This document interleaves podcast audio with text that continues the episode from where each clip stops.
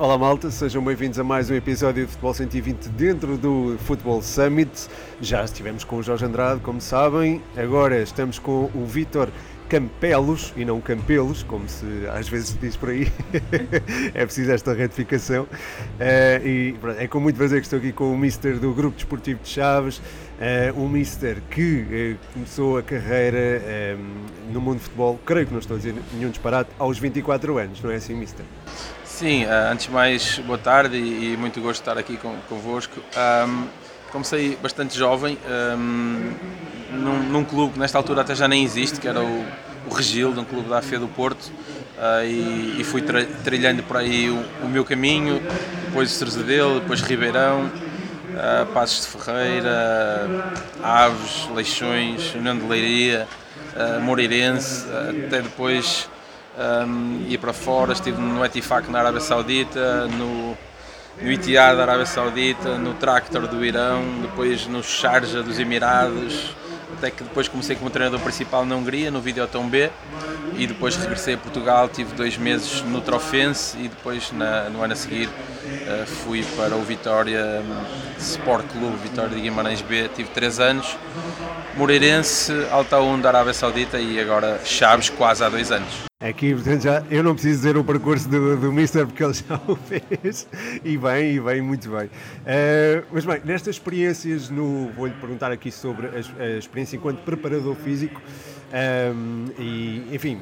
aconteceu no Cerzedelo, estou a dizer bem? Cerzedelo, uh, Ribeirão, Passos Ferreira, Aves, Leixões, Leiria, Moreirense. Uh, sentiu a diferença na transição de funções ou aquela época 2006, 2007 em que não teve clube foi fundamental para fazer essa transição? Acho que foi extremamente importante um, para a minha evolução uh, e para o treinador que sou neste momento. Uh, como é óbvio, eu, eu fiz a Faculdade de Educação Física e Desporto uh, com opção de futebol e comecei a trabalhar como um elemento da, da, equipa técnica que, entre aspas, tinha um pouco mais de preocupação um, na vertente física, se bem que desde sempre já trabalhávamos de uma forma uh, em que não fazemos muitos exercícios analíticos, procurávamos mais trabalhar de uma, de uma forma global. Como é óbvio, uh, o treino a metodologia do treino evoluiu, evoluiu muitíssimo desde, desde o início da minha carreira e já há alguns anos atrás uh, até agora, mas pronto, fui, fui, fui passando por todas as funções, uh, dedo junto. creio que, que, que é extremamente importante quando temos a oportunidade de fazer várias coisas até depois uh, assumirmos uh, enquanto treinador principal, porque depois, enquanto treinador principal, somos quase como um coordenador de toda a equipa técnica e temos o conhecimento do que cada um tem que fazer em função do, do trabalho da equipa, em função daquilo que nós queremos e do nosso modelo de jogo, como é as suas primeiras experiências como treinador adjunto foram em uh, clubes fora do radar mediático não é? e longe de Portugal, o Al Etifak, o Al Sarjah, o Al Ittihad e o Tractor, disse todos, uh, clubes da Arábia Saudita, dos Emirados e do Irão. Que futebol apanhou? Um, foram em todas as equipas, com, a, com exceção do Sharjah, que, dos Emirados, que não é uma equipa forte à altura, apesar de jogar na, na Liga dos Campeões da Ásia, não era uma equipa muito forte um, até porque uh, de todos os países árabes, uh, os Emirados uh, é, é, são um país que tem menos qualidade com os jogadores locais. O Tractor é um, é um clube que lutava para ser campeão no Irão, a par do Persepolis e do Sepan e do Steglal, por isso equipas fortíssimas. Nós no, no Tractor, por exemplo, tínhamos jogos com 100 mil adeptos, podem ver bem o interesse e, e, e, e, o valor que dão ao futebol no, no Irão, assim como no, no Etihad, era uma equipa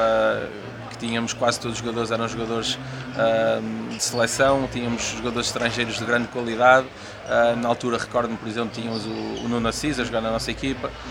um, para além de muitos outros jogadores, porque o Itiado é uma equipa que joga sempre para ser campeã e por isso eram, eram trabalhar em, em equipas grandes um, que jogavam sempre Liga dos Campeões e também tivemos a oportunidade de jogar a Liga dos Campeões, uh, mas de todos os países, uh, o Irão é um, é um país que tem iranianos de muita qualidade e por isso quase sempre participam nos, nos campeonatos do mundo, assim como a Arábia Saudita também tem alguns sauditas de muita qualidade Um, creio que os iranianos têm um, um sentido profissional ainda maior que os, que os sauditas, que por sua vez têm um sentido profissional maior que, que os jogadores dos Emirados. Uh, já que falou agora de, dos jogadores iranianos e de, de, da, da Arábia Saudita, e tendo o Mundial à porta, não sei se teve a oportunidade de acompanhar a seleção iraniana e da, da Arábia Saudita, não teve. Não, o Irão, o Irão uh, fui, fui acompanhando, até porque temos alguns, alguns jogadores, o Taremi que está cá a jogar, uh, teve um, um, outro, um, um, outro jogador que esteve quase uh, a, a, jogar no Chaves, que também, também vai estar no, no Mundial, também iraniano. Uh, o Essan Azafi, também aquela velha história do, do Mr. Tony com o Essan, se culpa era do Essan, também foi nosso jogador no Tractor e por isso fui acompanhando sempre a carreira dele e também vai estar no Mundial. E por isso nós, quando trabalhamos uh, em determinados locais e, e, e que gostamos uh, das pessoas e da, e da, cultura, depois vamos estando sempre atentos. Como é o caso agora, o Chaves acho que é o único clube, sem ser os grandes, e não sei, o Braga acho que também tem alguns jogadores que vão estar no, no Mundial, acho que com exceção dos, dos, grandes e do Braga, o Chaves vai ter um jogador no Mundial, que é o Steven Vitória, e por isso, para além de Portugal, como é óbvio, todos os flavienses vão ter uma, uma costelinha pelo, pelo, pelo Canadá e estarem a apoiar o, o Canadá. Isso é, isso é fantástico. Mas voltando aqui um bocadinho, se calhar, à seleção iraniana, um, espanta-lhe que uh, talentos como o Taremi e o próprio Sardar Azmoun também uh, estejam a emergir na, nesta seleção ou acha que vai ser uma evolução natural e o futebol iraniano vai evoluir nesse sentido? Uh, isto aqui leva-nos para questões culturais, até porque nós temos uh, vivido aqui algumas situações que, que, não têm sido tão, tão agradáveis. Um, e se calhar mesmo o próprio futebol iraniano podia já ter tido uma evolução maior e ainda não teve por algumas coisas que, que, que, são alheias, como é óbvio, aos jogadores, mas há muita qualidade uh, nos jogadores iranianos, até porque eles vivem o futebol com, com uma grande paixão e têm jogadores iranianos de grande qualidade e não me recordo do Ali Dai, que não foi um grande avançado que chegou muitos anos na, na Alemanha, mas uh, um, no Irão ainda agora uh, temos lá alguns treinadores portugueses a treinar no, no, no Irão. Uh, o Irão é um país que tem grande qualidade, por vezes falta que haja mais possibilidade de, de, de quer treinadores estrangeiros trabalharem no Irão, quer os próprios jogadores iranianos poderem ir para fora e para poderem evoluir, porque sabemos que, que é importante, uh, também aconteceu connosco, a partir do momento que tivemos muitos jogadores que começaram a jogar no estrangeiro em, em ligas uh, muito competitivas, uh, a nossa seleção também ficou mais forte e é o mesmo caso, a analogia que, que posso fazer ao Irão, que tem jogadores de grande qualidade, alguns já o têm demonstrado e temos o caso do Taremi que é um jogador fantástico e por isso estou em crer que se essa abertura uh, acontecer e mesmo em termos ehm, culturais uh, e mesmo em termos políticos, acho que o Irão mesmo em termos futebolísticos também poderá evoluir. Volto agora se calhar à Arábia Saudita. Esteve como treinador adjunto na Arábia Saudita, foi treinador principal também. Entre estas duas experiências, apanhou algum, ou sente que se desenvolveu o futebol por lá, ou apanhou um futebol estagnado? Uh, o futebol na Arábia Saudita tem, tem, tem evoluído muito, não só o futebol, mas também um, tem, em termos culturais, tem havido uma, uma, uma, uma enorme evolução, até porque, por exemplo, um, isso depois tem tudo o que acontece no futebol, nós podemos fazer uma, uma, uma ligação, uma analogia para, para, para a vida cotidiana uh, e a vida do dia a dia. E, por exemplo, vemos que agora as mulheres na Arábia Saudita já podem conduzir, o, o que não acontecia há alguns anos atrás. Um, o novo príncipe está com um projeto que é o 2030, que creio que em 2030 ele vai abrir mais a Arábia Saudita ao turismo, que é, que é uma, algo que não, neste momento ainda está, ainda está muito fechado, uh, mas o, o, novo príncipe acho que está com, com essa ideia e com esse propósito. Uh, o facto de, de a Arábia Saudita neste momento agora já fazer um ou outro concerto de alguns cantores famosos poderem ir atuar uh, na Arábia Saudita, quer, quer em Riad e quer em Jeddah, acho, acho, que isso já aconteceu, demonstra que eles aos poucos já estão a começar também a abrir mais as suas portas ao turismo e, e também com que um, a cultura e a religião também permita que isso aconteça. Isso também acontece no, no futebol. A Arábia é um clube que é um país que investe muito no futebol um, tem jogadores de, de excelência a, a, jogar nos seus campeonatos. Atualmente as equipas podem ter, uh, creio que, oito jogadores estrangeiros e todos eles uh, são jogadores de grande qualidade, o que ajuda também a, a evolução dos jogadores sauditas e por isso uh, temos equipas sauditas muito fortes, equipas sauditas que na Liga dos Campeões da Ásia chegam sempre, lutam sempre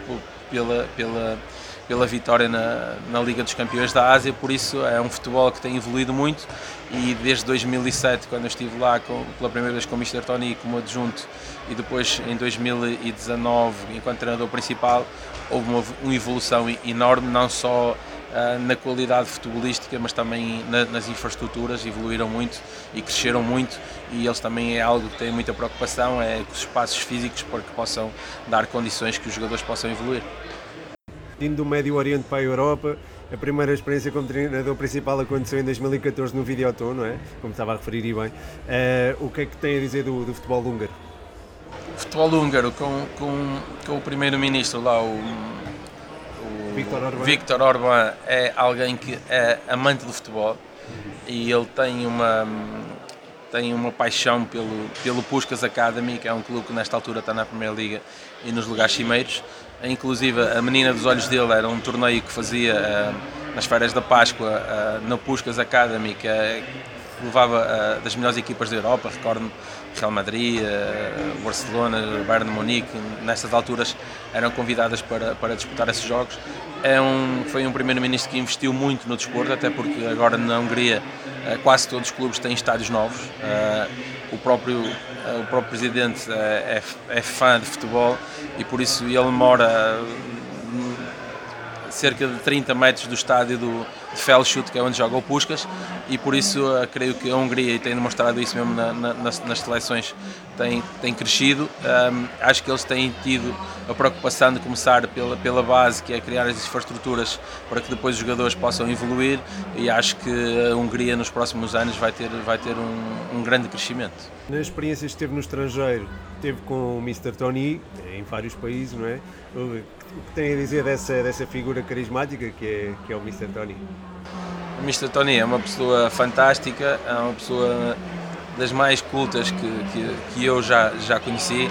Um, é alguém que tem, tem um coração enorme e por isso, independentemente de onde a gente esteja a treinar, ele consegue cativar e consegue aglutinar todos para o lado dele. Um, eu vivi uma, uma experiência incrível com ele no Irão em que todas as pessoas já lhe chamavam uh, Tata, que é como se fosse pai, e por isso na rua, desde o miudinho à pessoa mais idosa, tinham um carinho fantástico por ele. Uh, havia alturas que paravam o carro no meio da rua para, para saírem, para pedirem para tirar uma fotografia com ele. Por isso, o, o, o, o Mr. Tony no Irão e no Tractor é, é uma lenda, ainda agora é, é adorado. Uh, foi alguém que me deu a oportunidade de trabalhar com ele, aprender muito, até porque na altura que, que, tive a oportunidade de trabalhar com o Mister, ele já tinha sido campeão várias vezes pelo Benfica, já tinha treinado o Sevilha, o Bordeaux, a seleção dos Emirados, já tinha treinado, creio que o Zamalek no, ou o Al no, no Egito, por isso eh, é uma fonte de, de sabedoria, um, ainda mais que isso, a pessoa em si é é uma pessoa fantástica e por isso uh, foi uma experiência enriquecedora. Uh, com todos os treinadores com quem eu tra trabalhei, aprendi com todos, uh, como é óbvio. o Zé Gomes, um treinador fantástico, também aprendi muito e, e, se calhar o meu começo na Primeira Liga foi, foi, foi com ele e por isso tenho que ser eternamente grato a ele e assim como todos os treinadores com, com quem eu trabalhei e com quem muito aprendi. Então, eh, olhando, para, olhando em, pronto, em, em, perspectiva para aquilo que foi eh, o Tony na sua carreira, consegue se calhar olhar para alguém que possa ser eh, o Vítor Campelos do Tony. e eu sugeriria aqui um nome, pronto, mas isso é, é, alguém que estudou comigo, que é o João Pedro Magalhães, por quem eu tenho muita, muita consideração e sei que ele gosta muito, sempre gostou de futebol, sempre foi muito apaixonado por futebol, conheço, sei que faz parte da sua equipa técnica e pronto, sugeria esse nome, mas certamente poderá ter outros, não é? Um, eu eu, eu um, gosto todas as pessoas que trabalhem comigo se sintam confortáveis e que, e que todas deem, deem a sua opinião, porque acho que com a opinião de todos, e muito, muitas das vezes até temos opiniões contrárias, mas que depois ao fim todos uh, as opiniões convergem para, para, o mesmo, para o mesmo lado e para o mesmo sentido. E como é óbvio a última decisão é sempre minha e por isso eu também é que assumo sempre as responsabilidades. Uh, o João é, é, um miúdo fantástico, uh, é alguém que eu conheço já desde os 3 anos porque ele foi meu aluno, ainda eu andava na faculdade e dava aulas no colégio particular e ele era meu aluno, já nessa altura era muito resingão e muito teimoso e orgulhoso, uh, mas creio que a idade cada vez está a ficar pior. Agora uh, também fui, fui, ajudei também uh, na altura que ele estava a tirar o, o mestrado e que acabou com, com a nota de 20 valores, na realidade ele fez um, um trabalho excelente, é um profissional fantástico, acho que, como é óbvio, é, é, um elemento fantástico na nossa equipa técnica, por isso também é que trabalha comigo, senão não trabalhava. Uh, mas uh, é alguém que eu tenho, que tenho um, um, carinho especial, como é óbvio, porque começou do zero connosco na nossa equipa técnica, foi alguém que começou desde, desde o zero a trabalhar connosco e, e ele é sempre os meus olhos uh, lá de cima da bancada e por isso muito satisfeito pela, pela evolução que ele tem e pelo grande profissional que é. Um, nós na nossa vida estamos sempre a evoluir uh, e eu uh, fico muito contente de poder ajudar os outros a evoluírem, como também fico agradecido a eles que me ajudem também, ajudam e ajudem também durante o dia a dia. Por isso somos uma, uma equipa técnica. Um, se ele algum dia decidir ser treinador principal, vai ter todo o meu apoio, uh, como é óbvio, mas isso é uma questão que tenho que lhe colocar a ele, porque eu, eu, eu, por exemplo, nunca, nunca na vida pensei em ser treinador principal. Fui porque o Tony uh, insistiu muito que achava que eu tinha jeito e que deveria ser treinador principal e por isso foi-me chateando, entre aspas, chateando a cabeça por ser treinador principal e tirar os, os cursos uh, para ser treinador principal, um, mas eu um, sempre pensei, eu, que, que, mais vale ser um, um adjunto fantástico do que ser um mau treinador principal. Uh, e por isso uh, sempre me deixei estar enquanto treinador adjunto, até que um dia o Tony me chateou tanto a cabeça que eu então decidi tentar e por que não tentar e, e pronto, se levou-me até aqui. É, é uma história bonita e a sua relação com o Tony é de facto muito, muito interessante. Um, vemos, eh, e agora faço uma pergunta mais eh, relacionada com o jogo em si. Uh, vemos cada vez mais equipas, pelo menos é, é a minha visão, a, transplantar a ideia de jogo da segunda para a primeira liga. Uh, aconteceu o ano passado com o Estoril, por exemplo. Uh, acontece este ano também, por exemplo, com o Casa Pia e, a meu ver, com o Desportivo de Chaves. Eu acho que há ideias de jogo que transitam da, da temporada passada, mas pronto, lá está. Pode ser só a minha visão. É um sinal que uma boa identidade é transversal à competição ou mostra que a segunda liga está qualitativa e competitivamente mais próxima da primeira? Eu acho que é, é um bocadinho de tudo. Uh, acho que os treinadores uh, são inteligentes uh, e e darem continuidade àquilo de bom que fizeram no, na época anterior uh, se lhes levou a ter sucesso na segunda liga, porque não ter sucesso também na, na primeira liga. Um, creio que todos uh, mantiveram a mesma matriz, a mesma ideia de jogo, quer o Casa Pia, quer o Chaves. Uh, o Casa Pia conseguiu manter a mesma estrutura uh, da época passada e ainda conseguiu acrescentar alguns jogadores. Nós ficamos sem muito daquilo que era a nossa base do ano passado, mas uh, também emergiram alguns jogadores que estavam connosco na época passada e que não jogavam tanto e agora têm tido mais oportunidades, mas a ideia continua lá. E se calhar um dos segredos para que o Chaves tivesse iniciado a época bem, a época até este momento, tem muito a ver com aquilo que tínhamos feito no ano passado, as ideias que já estavam consolidadas do ano passado uh, e os jogadores que chegaram novos um, também rapidamente perceberam aquilo que, que nós pretendíamos uh, e, e, por isso acho que é uma mescla de tudo o que diz, é dar continuidade àquilo que foi bem feito nas, nas segundas ligas, na primeira liga, um, consolidar aquilo que já estava a ser feito e, e também é uma coisa que diz e é verdade, acho que a nossa segunda liga é bastante competitiva, tem treinadores fantásticos, alguns com toda a certeza mais tarde ou a qualquer momento poderão ter a oportunidade de trabalhar na Primeira Liga e estão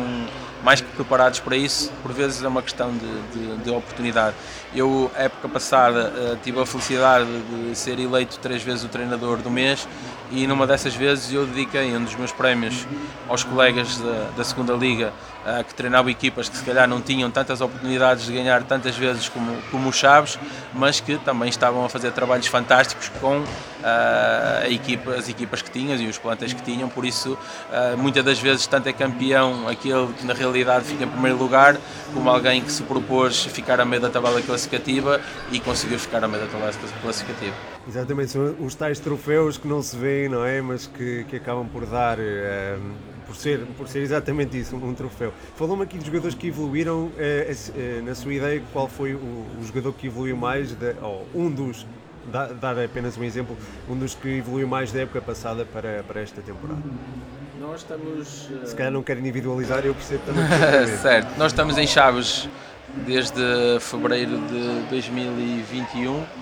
Uh, por isso já, já passamos uma época inteira na época que subimos. Tínhamos tido a época anterior que também houve alguns jogadores que transitaram para a época,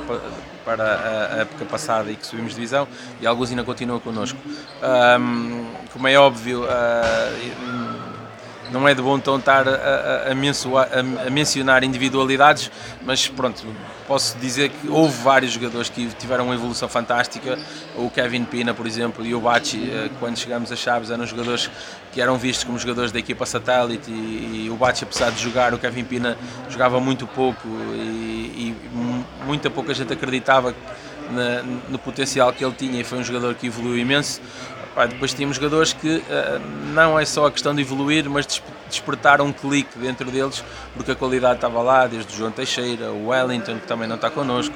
uh, o Alexandre, que tinha vindo do Amora, o Langa, que tinha vindo do Amora, o João Mendes, também é um jogador que tem uma qualidade, uma qualidade fantástica, o João Correia, que tinha, é um jogador que já trabalha há mais anos comigo, depois de três anos no Vitória, agora no Chaves, também tem evoluído muito. Ah, e como eles, outros que, que, chegaram a Chaves já a esta época uh, e, e, que têm muita qualidade e muito potencial e tenho a certeza que no futuro próximo uh, ainda, vão, ainda vão sobressair mais. Falam aqui de três nomes que fazem parte do Corredor Central, o João Teixeira, o Kevin Pina e o João Mendes. Uh, tem uma preocupação particular com, com este setor do terreno ou é ou é, uma visão mais abrangente? Falei do Langa que é lateral esquerdo, falei do Alexandre que é central, falei do João de Correia que é lateral direito, falei do Bachi que é ala, o Wellington que é, que é ala. Uh, todos, todos uh, nós sabemos que, que, que, o coração da equipa está, está no meio campo e, e, temos jogadores no nosso meio campo que sentimos que evoluíram muito e estão a trabalhar connosco. O Guima, por exemplo, este ano está a fazer uma época fantástica uh, e também é um jogador do, do, meio campo. Temos outro jogador que eu acho que tem uma, uma qualidade enorme e que tem estado lesionado, que é o Obiora, também acho que é um jogador fantástico. Por isso, uh, aquilo que nós procuramos, mais que treinar os jogadores, é procuramos ensinar-lhes aquilo que nós pretendemos que eles façam uh, e dentro da nossa forma de jogar há detalhes e pormenores que nós damos muito ênfase, como a colocação dos apoios, eh, as recepções orientadas, que na nossa forma de jogar é fundamental para a fluidez do, nosso jogo. E depois, quando isso acontece e os jogadores assimilam isso e percebem que isso uh, lhes traz vantagens, acabam por fazer isso e acabam por se destacar, como é óbvio. Ainda, bem que referiu, assim, pronto, eu estava a pensar mais no corredor central, porque também imagino que é, é a sala de máquinas, é onde se decidem os jogos, não é? É, é uma ideia até pronto, transversal a alguns analistas mas, eh, mas pronto, de facto também apontou aí o exemplo do Bruno Lange e do João Correia e de facto dou aqui a minha opinião pessoal, são dois dos bons laterais direitos, de, de, dois dos bons laterais, aliás, o Langa na esquerda, o João Correia na direita, dos bons laterais da, da nossa liga. Vitor, eh, acho que estamos, estamos conversados, eu já ouvi olhar para o relógio há bocadinho, portanto não quero tomar mais tempo, agradeço imenso a sua disponibilidade e simpatia também. E, e pronto, é, agradecer também a, a, todos os ouvintes que, que, vão ouvir este podcast, agradecer também a disponibilidade do Grupo Desportivo de Chaves e pronto, mandar um abraço ao João e assim, Obrigado e foi, e foi muito gosto.